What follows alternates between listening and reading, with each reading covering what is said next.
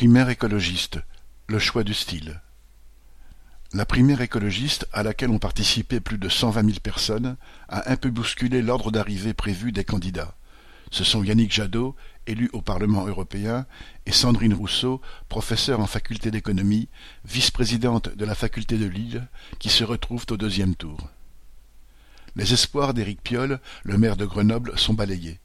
Il s'est retrouvé au coude à coude avec Delphine Bateau, présentée comme la plus radicale, même si elle a fait carrière au PS avant de rejoindre les écologistes et a déjà été ministre dans le gouvernement Hollande avant de démissionner.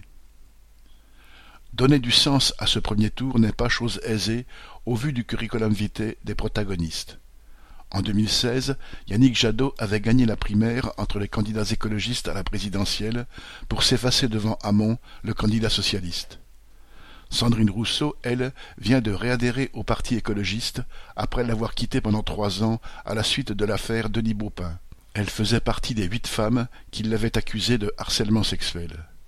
Les différences idéologiques se logent surtout dans des formulations différentes, car l'ensemble des candidats des écologistes, comme les deux restant en lice pour le second tour, prétendent pouvoir résoudre les problèmes économiques, sociaux, environnementaux s'ils gagnent la présidentielle.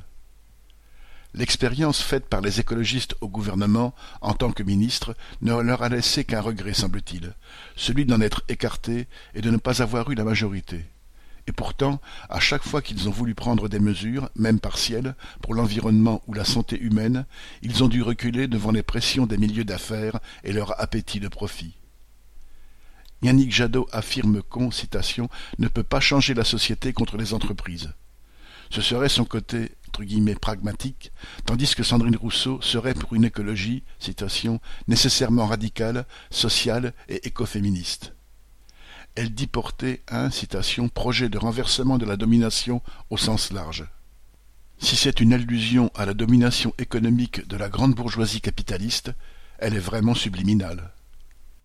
En prétendant transformer la société dans le cadre du système politique existant, les candidats écologistes, comme les autres prétendants, ont d'abord besoin d'électeurs.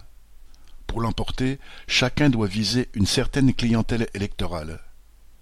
Les différents candidats écologistes s'appuient sur les préoccupations d'une partie de la population devant la catastrophe climatique pour légitimer leur candidature aux yeux des électeurs.